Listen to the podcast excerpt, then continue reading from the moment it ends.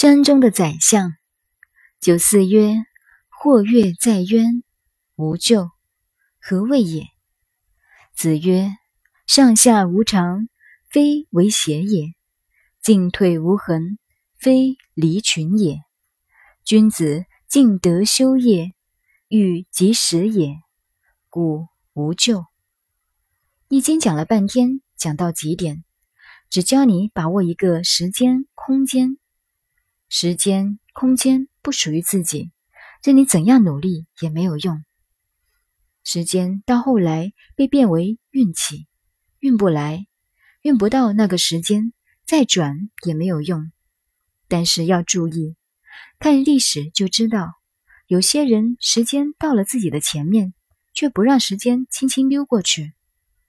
但或跃在渊，无咎。这句九四爻的爻辞是说什么呢？前面说过，这句爻辞的“或”字，等于一个人站在门中间，一脚在里，一脚在外，进出都可以。所以孔子这里说：“上下无常，非为邪也。”要上去或要下来都可以，但并不是滑头。当然，滑头也可以做到这样，这中间就在个人的内心了。再进一步解说，一个人处事，或者进一步，或者退一步，也没有办法固定。但是始终不是为个人，只为社会、为国家，要有贡献，并不是滑头。但为什么要这样？因为。这样站在中间是等待时机，所以这是无救的。当然，人生要做到第四爻，那是最舒服的。历史上有些人可以做到这样。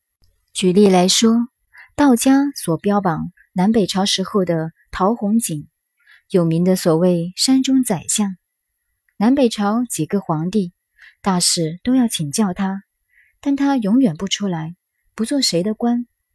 像这一类人，所谓上下无常、进退无恒的人，中国历史上蛮多。可是他们的情感对于社会、国家的贡献并没有忘记，并不是专门为私